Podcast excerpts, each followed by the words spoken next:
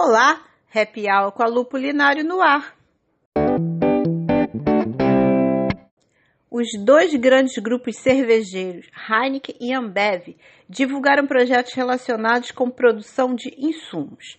Em comunicado global, a Heineken informou que o Brasil terá, em 2021, uma fazenda piloto para produção de insumos dentro de um programa de práticas de cultivo de baixo carbono. A cervejaria tem como meta reduzir em um quarto as emissões de carbono em toda a sua cadeia produtiva até 2030.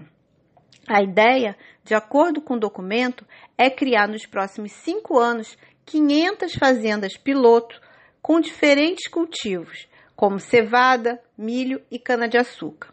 Elas estarão em oito países que já são fornecedores de insumos para o grupo cervejeiro.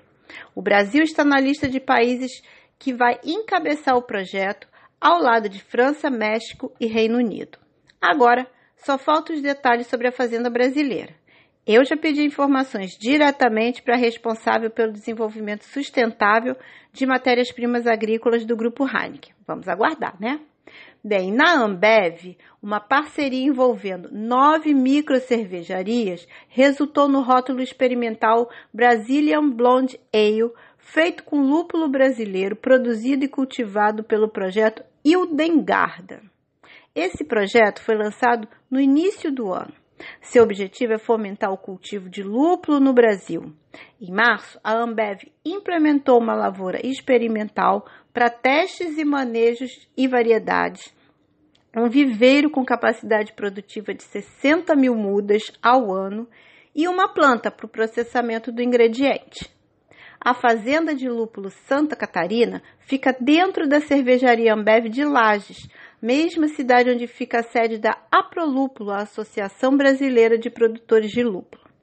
A cerveja foi produzida na gaúcha Lombier, que faz parte do portfólio da ZX Ventures, que é o braço de inovação da Ambev.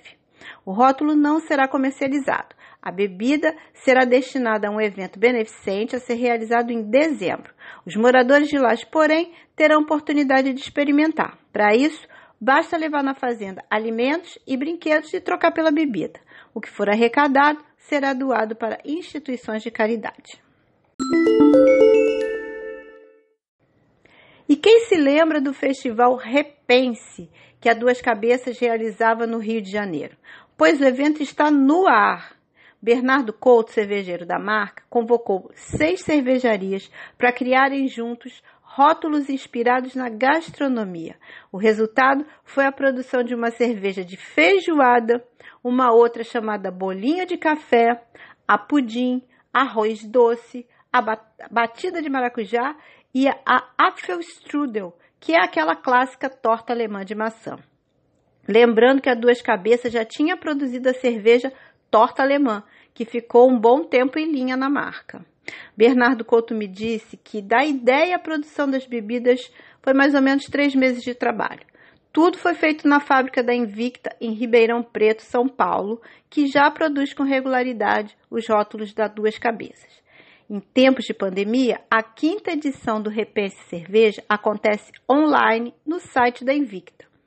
Se não pode ter a costumeira aglomeração que provocava, o festival manteve o espírito de testar os limites do que pode ser considerado cerveja. De todos os rótulos, o mais inusitado é a feijoada, que teve um belo prato de feijão preto com arroz dentre seus ingredientes, além de pimenta, malte defumado e sal. Até a próxima segunda-feira, é possível comprar cada um dos seis rótulos com 50% de desconto dentro da ação Semana da Justiça promovida pela Invicta. E por falar em desconto, hoje é a sexta-feira que se convencionou ser o Dia Mundial das Promoções, tanto em lojas físicas quanto virtuais é um bom momento para comprar os presentes de final de ano, não é mesmo? E uma boa cerveja pode ser também um ótimo presente. No meio de tanta oferta, Lupulinário pediu algumas sugestões para sommeliers que estão na frente de algumas dessas lojas para indicarem, no meio de centenas de rótulos, aqueles que ficarão ainda mais saborosos com um precinho mais em conta. Tem dica lá para todos os bolsos. Dá uma conferida no meu site para saber o que, que o pessoal indicou.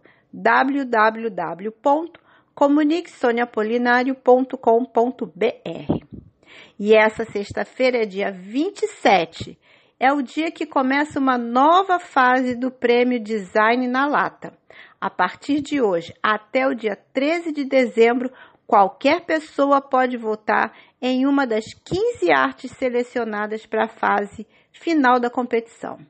As obras também serão avaliadas por um júri técnico. As três maiores pontuações serão as vencedoras. Para votar, é só acessar o site da competição www.premiodesignalata.com.br. Boa sorte aos participantes, né? E o Happy Hour com a Lupulinário termina agora. Mas nós seguimos juntos pelo Instagram em arroba Lupulinário.